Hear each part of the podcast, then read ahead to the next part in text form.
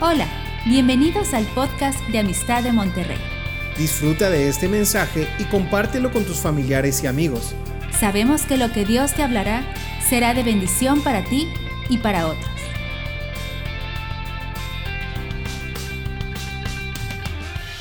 Es un gusto eh, para nosotros haber venido a México, eh, a Monterrey y a Amistad de Monterrey.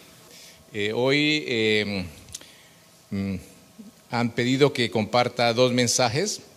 No sé si ustedes saben, eh, va a ser diferente el mensaje primero al, próxima, a la próxima reunión, pero increíblemente tienen algo similar, ¿no?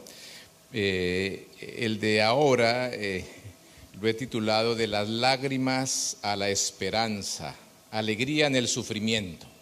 De las lágrimas de momentos de dolor, de angustia, de sufrimiento, es posible pasar a un corazón lleno de esperanza. Bíblicamente eh, está ahí la promesa.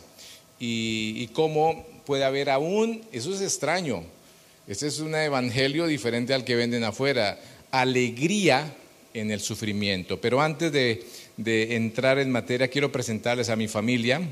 Ahí hay una imagen, si me ayudan por aquí, por favor. Eh, ahí está nuestra familia, ahí está Catalina, somos colombianos, bogotanos, eh, y tuvimos el privilegio de conocer de Jesús, que nos compartieran del mensaje de salvación de Jesucristo cuando estábamos solteros y en la universidad cada uno. Y allá en, la iglesia nos conocimos, ahí están nuestras dos hijas. La, más, eh, decimos nosotros, la más monita, de cabello castaño, nuestra hija mayor Paulita y la menor de anteojos Natalia. Eh, algo que yo aprendí fue que eh, yo estaba dudando cómo presentar a mis hijas, cuántas hijas tengo, después de que tuvimos que enfrentar la pérdida y el golpe más fuerte de que nuestra hija mayor falleciera. Eh, nuestra hija mayor a los 14 años, ¿no? todavía está por ahí, allá, eh, la de la esquina, le diagnosticaron una leucemia muy fuerte y batallamos con esa enfermedad a los 14 años y medio. Y nuestra hija Natalia a los 13 tuvo que enfrentar, y, y como familia tuvimos que enfrentar esta situación. Cuatro años, quimioterapia, radioterapia, trasplante de médula, siempre con la esperanza de una sanidad. Hoy Paulita está en el mejor lugar. A los 18 años tuvimos que aceptar la decisión eh, más difícil de nuestra vida, partió a la presencia de Dios, está con el mejor, está en el paraíso y completamente sana. Y esto ha sido un desafío grande y esto nos ha enseñado, nos ha pulido, nos ha perfeccionado y también para nuestra hija Natalia no, ha sido fácil. Ella a veces, ella habla poco. Una vez nos dijo que ha sido duro no tener a su mejor amiga, a su compinche. Quedó solita. Entonces son cosas fuertes. Ahí está la, famosa perrita, la cocker canela, que esa no nos, no nos deja. Esa es nuestra familia. Y venimos de Colombia y es un gusto ¿no? Eh, estar aquí en la iglesia que el Señor les ha permitido a ustedes levantar. Eh, el tema, como les digo, eh, tiene que ver con la posibilidad de entender el sufrimiento desde otro punto de vista. ¿sí? A veces hay mensajes afuera, ¿no? Usted no tiene que sufrir, ¿no? Pare de sufrir, ¿no? Venga a esta reunión, pare de sufrir. Pero yo lo que he encontrado en la Biblia es otra cosa. Es preparémonos a veces para enfrentar el sufrimiento. No es que lo estemos anhelando y esperando, no es que a veces llega y tenemos que estar preparados. Y yo tenía que estar preparado, yo sabía, yo conociendo la escritura, sabía que un día de pronto Dios me iba a, iba a permitir, digamos, que pasara por una prueba difícil. Pero este mensaje no tiene que ver con ese tipo de pruebas, sino tiene que ver con una prueba, con un sufrimiento que el apóstol Pedro menciona en su primera carta y en su segunda carta también, a la iglesia que está eh, huyendo de todo el sector de Israel hacia Asia Menor. Y allá están los cristianos viviendo situaciones difíciles por persecución, por, por profesar su fe, por creer en Jesucristo, por hacer las cosas como deben ser hechas. Y estaban enfrentando toda esa situación tan difícil, ese sufrimiento, casi que su vida corría peligro. Y el apóstol Pedro, allí en el capítulo 4, eh, verso 12 al 16, voy a estar trabajando en, esos cortos versículos, primera de Pedro 4, 12 al 16, les da un mensaje y ese mensaje es para nosotros hoy también. Es un mensaje eh, que uno se imagina que Pedro les va a decir, miren, tranquilos, esto va a pasar. No, no es así. Mire, las cosas se pusieron difíciles, pero eh, no se afanen, eh, esta situación puede mejorar, tenemos al Señor. No, el mensaje fue, a mí me impactó la forma como comienza este mensaje y, y eso yo creo que es lo que responde la pregunta, ante la dificultad, ante el sufrimiento, ante la persecución, ante la crítica por, proclamar nuestra fe o por vivir una vida como cristiano, como cristiana verdadera, en esos momentos de dificultades que se sabe qué tan sólido o qué tan sólida es tu fe y la mía. Qué tan sólida frente a esas eh, persecuciones y dificultades. Entonces, eh, arranca el apóstol Pedro diciéndoles allí en el capítulo 4, ¿no? Eh, versículo 12, queridos hermanos, miren cómo les dice, no se extrañen. uno, como que dice, no se extrañen del fuego o de la prueba que están soportando como si fuera algo insólito. Ese es el mensaje que él arranca diciéndoles, no se extrañen. Esto hace parte de la vida esto hace parte de nuestro caminar con el Señor y debemos estar dispuestos y preparados para hacer la voluntad de Dios y a veces para sufrir por hacer la voluntad de Dios. Tenemos que estar preparados. Tenemos que estar listos, ¿no? Para hacer la voluntad de Dios y a veces para sufrir unas situaciones más difíciles que otros en diferentes ámbitos. Pienso en la situación que vivimos a nuestro alrededor. Y en Colombia yo creo que eh, es muy similar a México. Y es la situación que están viviendo, digamos, los médicos, el sector de la salud, frente a las decisiones éticas que tienen que tomar en los hospitales, en las clínicas, las enfermeras atendiendo a los pacientes. ¿no?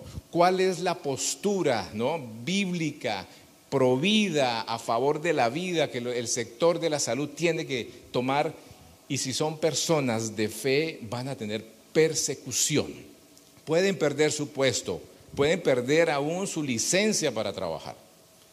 Pienso en los maestros, profesores, ¿no? en los diferentes colegios, universidades, ¿no? que son hombres y mujeres de fe y que, y que tienen una posición muy clara y tienen que enfrentar ¿no? los desafíos de sus compañeros profesores de clase, de los rectores, de las directivas del colegio, ¿no?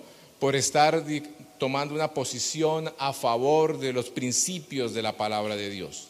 A ver los alumnos que están acá también, en los colegios o en las universidades, los alumnos que ya tienen a Cristo en su corazón, no dudo que por querer hacer las cosas correctas, por no ir eh, en esos ambientes, en esas amistades, en esas prácticas, los muchachos, las niñas, ¿no? Tienen que enfrentar el famoso bullying, el matoneo, eh, la persecución, la burla, ¿no? ¿Seremos capaces, los jóvenes serán capaces de mantenerse firmes en esa situación o la presión de grupo puede más?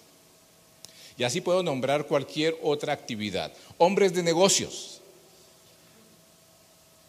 que quieren portarse con integridad, integridad en sus negocios, en los contratos, en el manejo de los empleados, en su contabilidad, ¿no? y los que se están preparando para ser hombres y mujeres de negocios como cristianos, van a tener que enfrentar persecución y compañeros de trabajo, jefes o los que trabajan con el gobierno.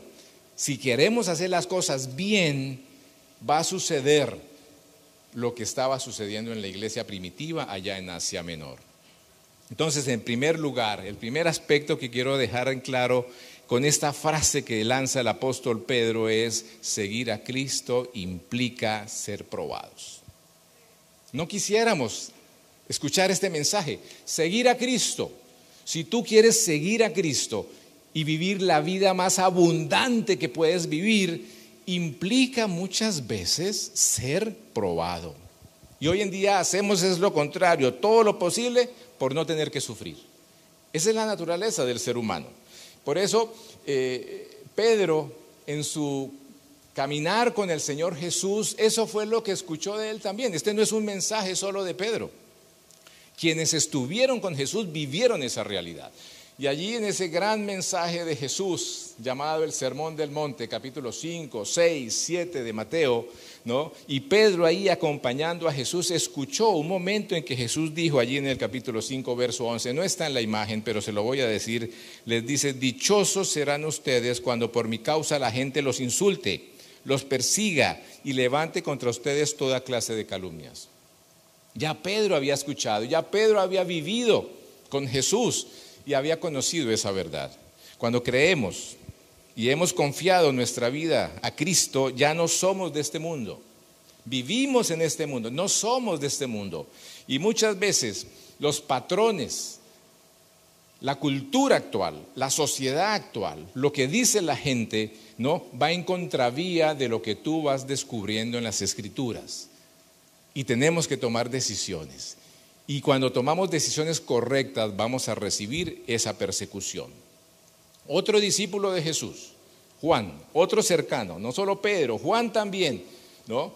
Cuando relata en su evangelio, relata las palabras de Jesús. O sea, el grupo de discípulos de Jesús sabía que era ser un seguidor de Cristo y cómo eh, tenían que comportarse en este mundo y cómo la adversidad y la presión iban a estar. Por eso, allí en su Evangelio, en el capítulo 16, Juan relata las palabras de Jesús y les dice, yo les he dicho estas cosas, ¿no?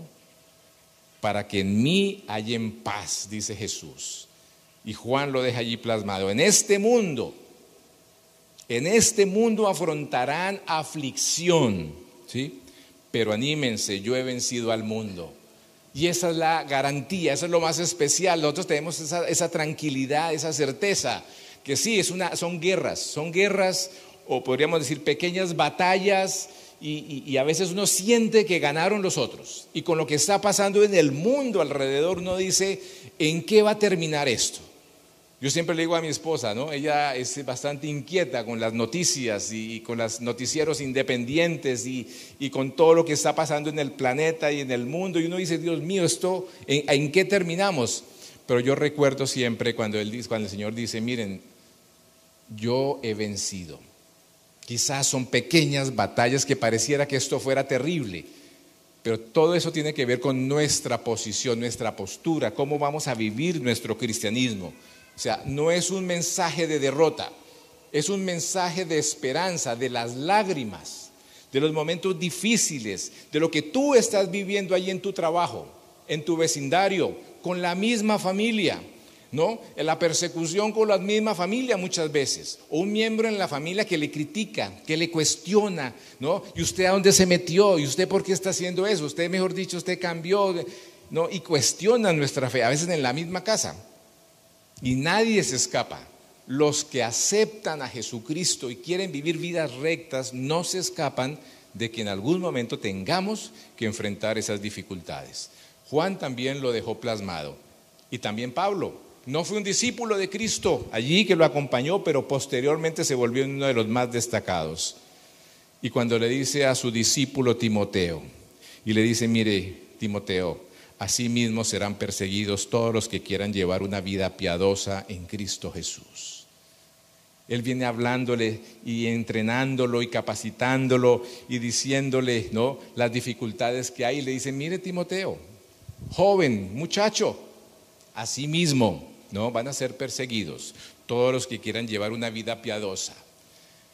Y el mundo se va complicando. Y si tú que estás aquí sentado quieres vivir una vida piadosa, ¿sí?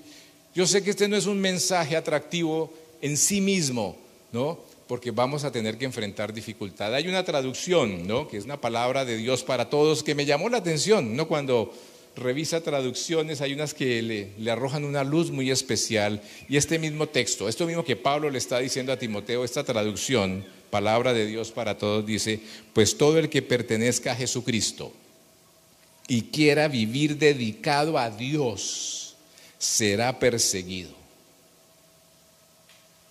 Catalina siempre me ha dicho, ella que está en un tema tan complicado, difícil, todo el tema ¿no? del abuso y, del tema de género y la situación, la sexualidad en el mundo y todo lo que ahora las diferentes agendas están haciendo. Katika me ha dicho, y tiene toda la razón, mi amor, yo no sé cuándo termine yo encarcelada, callada, ¿no? ¿No? Presionada, sacada de las redes, porque está hablando la verdad, está señalando el camino correcto y eso va a incomodar a otros. Y me dice, y se lo ha dicho a nuestra hija Natalia, prepárense, yo estoy tratando de manejar un perfil muy bajo, porque ya hay personas en Argentina, en España, que los han callado, que los han encarcelado, que los han silenciado, ¿sí? Y tenemos que estar listos. Y Dios nos ha puesto, ¿no? En primera línea en muchos aspectos. Y le decimos, Señor, bueno, pero tú nos has dado ya la victoria. Y lo que haya que hacer lo, haremos. Obviamente con prudencia, con sabiduría, con, discernimiento. Nos han dicho, ¿no? Eh, y Rodolfo nos ha dicho, ahorita que estábamos reunidos, el pastor, oiga, en Colombia ha habido un avivamiento, ¿no? ¿No, Adriana?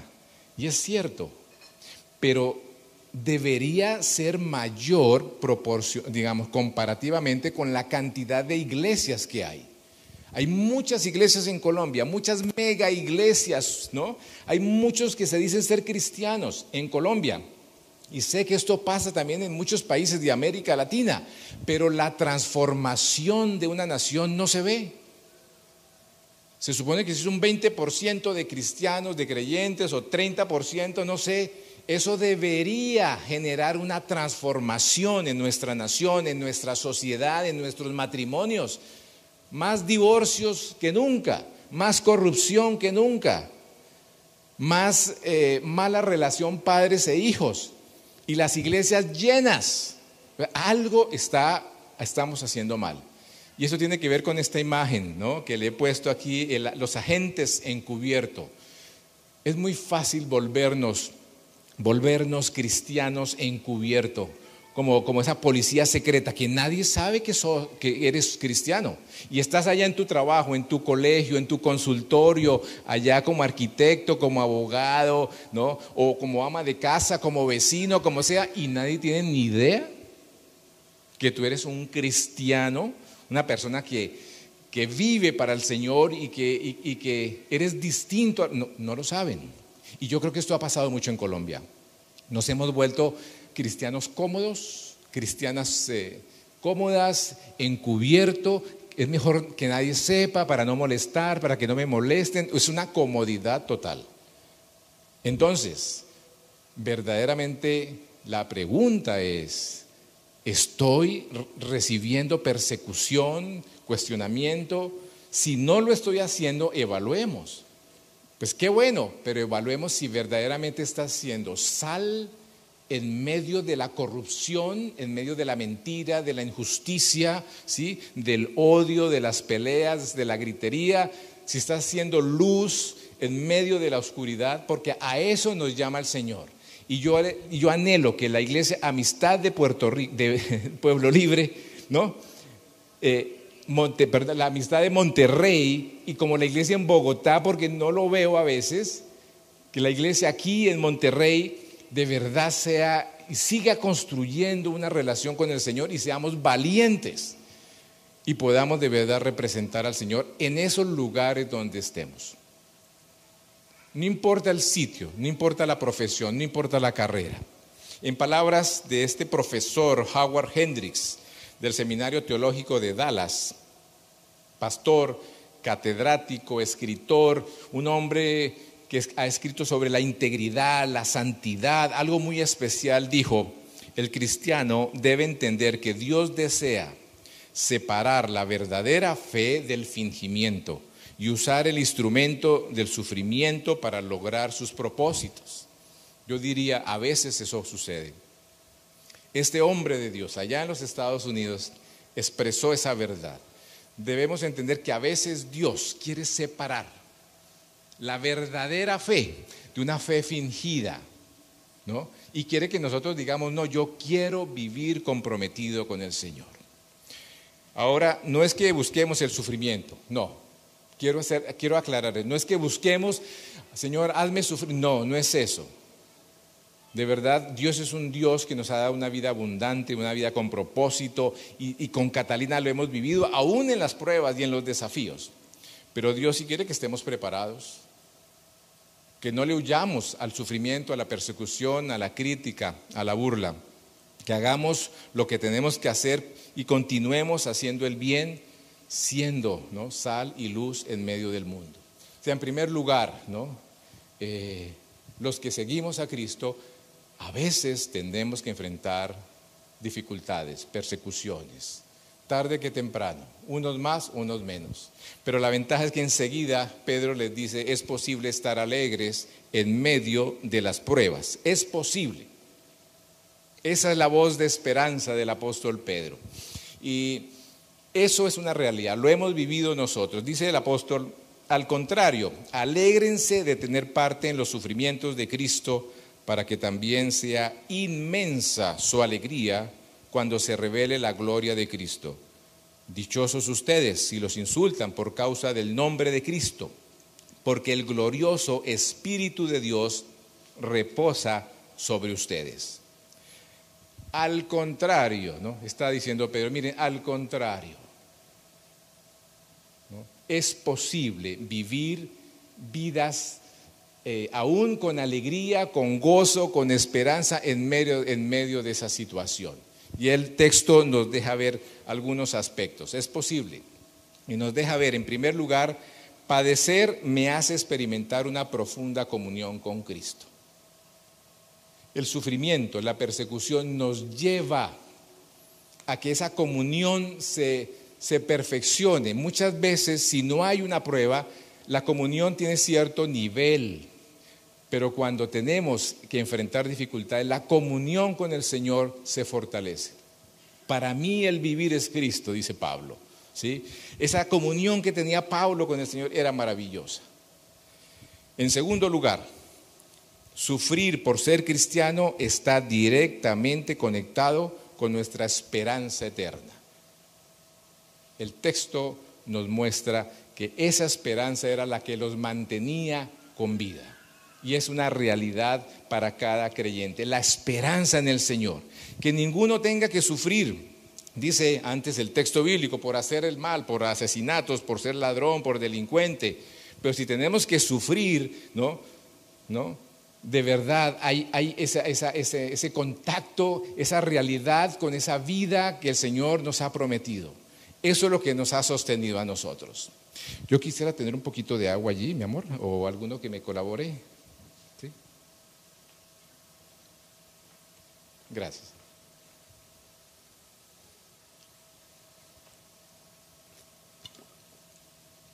Cuando eh, nuestra hija falleció, esa prueba también me acercó a, a fortalecer mi esperanza con el Señor.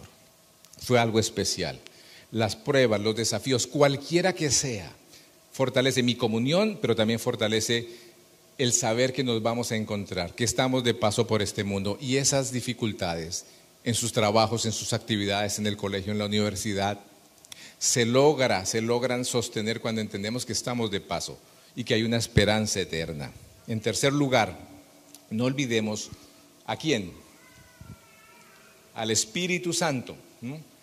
Eh, el Espíritu Santo está con nosotros en medio de esas dificultades. Él está allí. Él fue lo que mandó el Señor Jesús a estar a nuestro. Cuando Él parte, aquí les mando un consolador a otro como yo para estar con nosotros. Esa realidad ¿no? la vivía Pedro y la vivía cada uno de los apóstoles.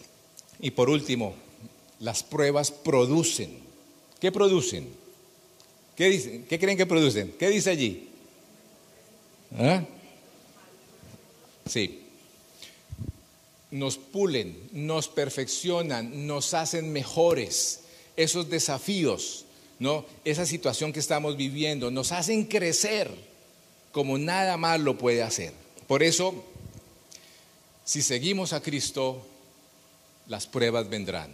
Y preparémonos, y preparémonos. Pero en segundo lugar, estemos tranquilos, porque aún puede haber gozo y, alegría y esperanza, y de esas lágrimas pasaremos a la esperanza, porque contamos con el mejor, con, el Señor y con su Espíritu Santo. Pero en último, en último lugar, me llama la atención que debemos, el, el apóstol Pedro está mencionando ser portadores, no solo portadores, sino seamos eh, orgullosos portadores del mensaje de Cristo, del nombre del Señor.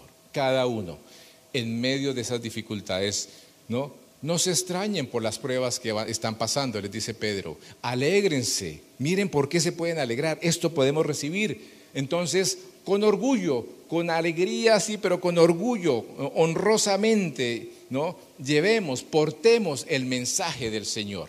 Por eso allí al final dice Pedro, si alguien sufre por ser cristiano, que no se avergüence, sino que alabe a Dios por llevar el nombre de Cristo, por llevar el nombre del Señor. O sea, Pedro los, los está exhortando a que no se afanen por eso, a que haya alegría en medio de las dificultades, de las, es, posible encontrar, encontrar esa alegría, esa esperanza, pero al final les dice, miren, ¿no? honrosamente allá en tu oficina, allá con tu profesión, con lo que estás haciendo, allá en el colegio, en el consultorio, el arquitecto, el abogado, cada uno con su profesión, con su actividad, lleve el nombre de Cristo. Y Pablo cuando se lo dice a Timoteo más adelante, lo dice eh, eh, en otras palabras, eh, en la misma línea, conociendo la situación de la iglesia primitiva, les dice, pues Dios no nos ha dado un espíritu de timidez, sino de poder, de amor y de dominio propio. Así que no te avergüences de dar testimonio del Señor.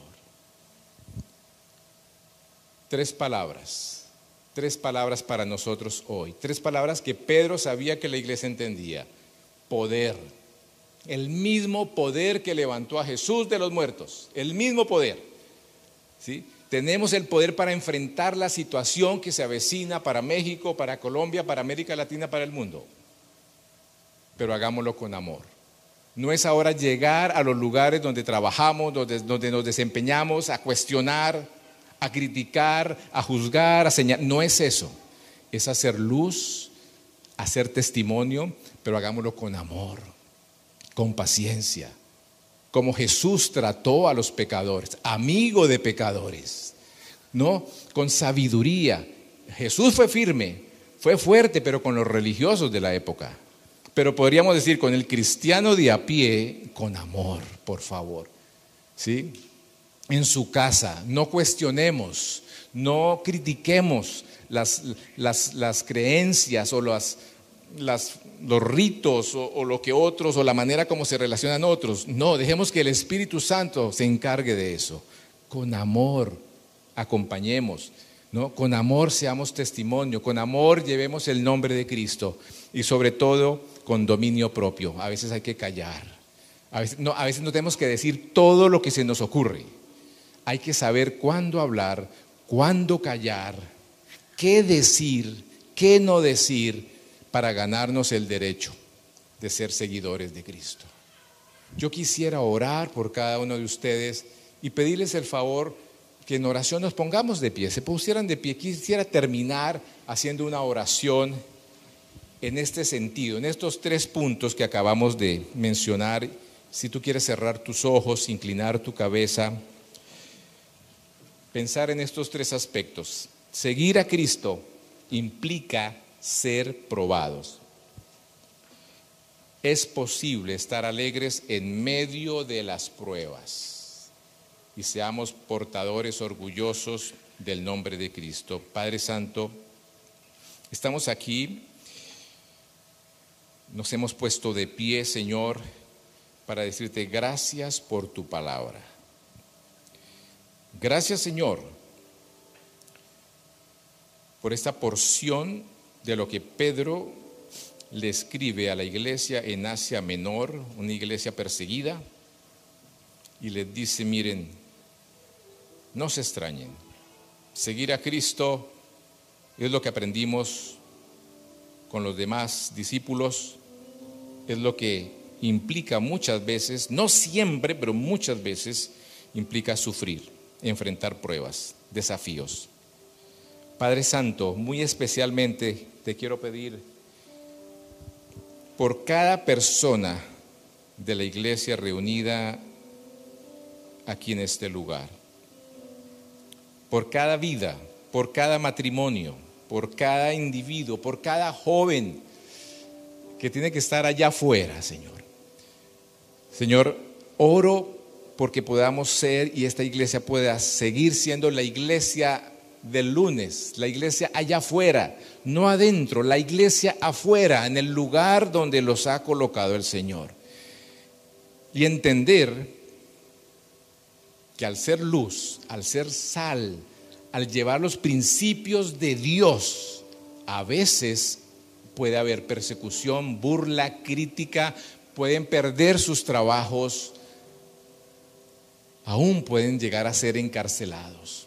No sabemos qué va a pasar, pero Señor, prepáranos, danos fortaleza para que en medio de eso otros conozcan al Señor. Llevar el nombre, llevar, ser testimonio de una vida transformada con nuestros familiares, empezando en casa, en nuestros trabajos, los que están estudiando, los que se están preparando, ¿no? Para hacer contracultura, para ir en contra de lo que todos los jóvenes hacen, todos los muchachos, todas las niñas, y decir, eso no es correcto, por esta y esta razón, y hacerlo con amor, con compasión, teniendo cuidado cómo hablo, cómo expreso, cómo me, cómo me relaciono con otros, cómo me gano el derecho de que toque estos temas. Gracias, bendito Rey. Padre Santo, aquí está tu iglesia. Aquí está tu iglesia, Señor, y sígueles equipando, Señor, sígueles llenando de tu Espíritu Santo entendiendo que es en, el poder de Dios, en el Espíritu Santo, por fe, Señor, que se puede ganar cada batalla. Gracias, bendito Rey. Te alabamos y te honramos, Señor, en esta mañana. Amén. Esperamos que este mensaje te ayude en tu vida diaria. No olvides suscribirte y seguirnos en nuestras redes sociales. Somos familia amistad.